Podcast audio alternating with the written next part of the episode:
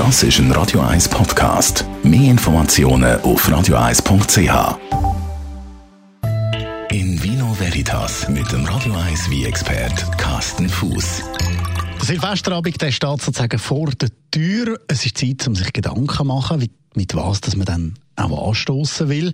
Carsten Fuß, Radio 1 wie Experte. Ein Champagner müsste es ja schon eigentlich sein. Ah, ja, generell, ich würde mal sagen, Schumwi gehört ja fast schon dazu. Wir wollen jetzt nicht zu exotisch werden, aber ich meine, ein Schumwi gehört dazu. Es muss ja nicht zwingend ein Champagner sein. Also es gibt ja so viele okay. andere tolle Schumwi auf der Welt, wo man auch kann äh, buchen. Ähm, ich glaube, der Effekt ist ja, dass man eben die Flasche aufmacht, äh, eventuell sogar ein bisschen knallen lässt, der Korker richtig so, dass er flügt.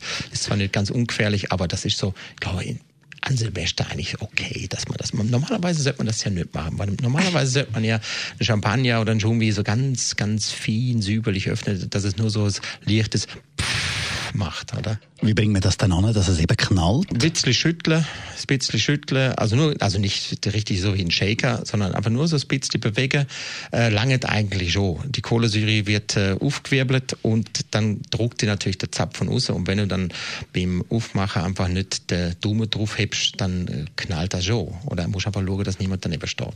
Wenn man dann eben die Knorr Korken knallen lässt, dann ist die Qualität ja nicht so wichtig. Die Hälfte, die kommt ja dann eh schon fast raus oder geht irgendwie noch daneben. Also ich finde schon, man sollte also das alte Jahr mit, dem, mit der anständigen Qualität verabschieden und das neue mit der anständigen Qualität begrüßen. Ob man jetzt beide Flaschen dann äh, ähm, von der gleichen Qualität sind, da kann man darüber diskutieren.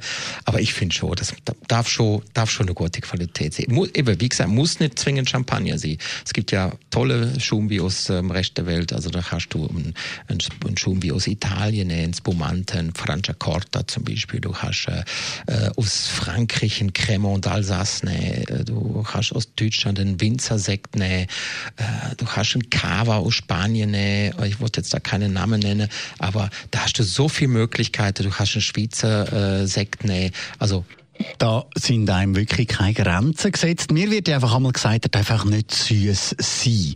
Äh, da redet man dann von Seco, Semi-Seco und so weiter. Welches von denen ist eigentlich das, was jetzt am wenigsten süß ist? Also in der Regel ist der, der Brüt ist eigentlich der Begriff, wo bei okay. allen trockenen Schuhen wie drauf steht. Ähm, das ist das verwendet Italiener genau gleich wie Franzose oder Deutsche auch oder Schweizer Winzer auch. Brüt ist eigentlich der Inbegriff oder die Bezeichnung für einen trockenen Schumwi, wo wenig bis gar keine Restsüße hat. Also das heißt, ich habe schon mal etwas gelernt, weil ich habe immer gemeint, Brüt sei süßer wie Prosecco. Verwirrend ist dann im Prosecco zum Beispiel, mhm. ist dann, steht dann auf dem Etikett äh, dry oder extra dry oder zum Beispiel Brüt. Brüt ist der trockenste und der Name Extract, weil wo er eigentlich vermutet lässt, dass das mhm. richtig trocken ist, ist hat immer noch eine gewisse Restsüße und Dry ist eigentlich die süßeste Variante von dem. Danke vielmals. Carsten Fusser, Radio 1 wie Experte. In Vino Veritas auf Radio 1.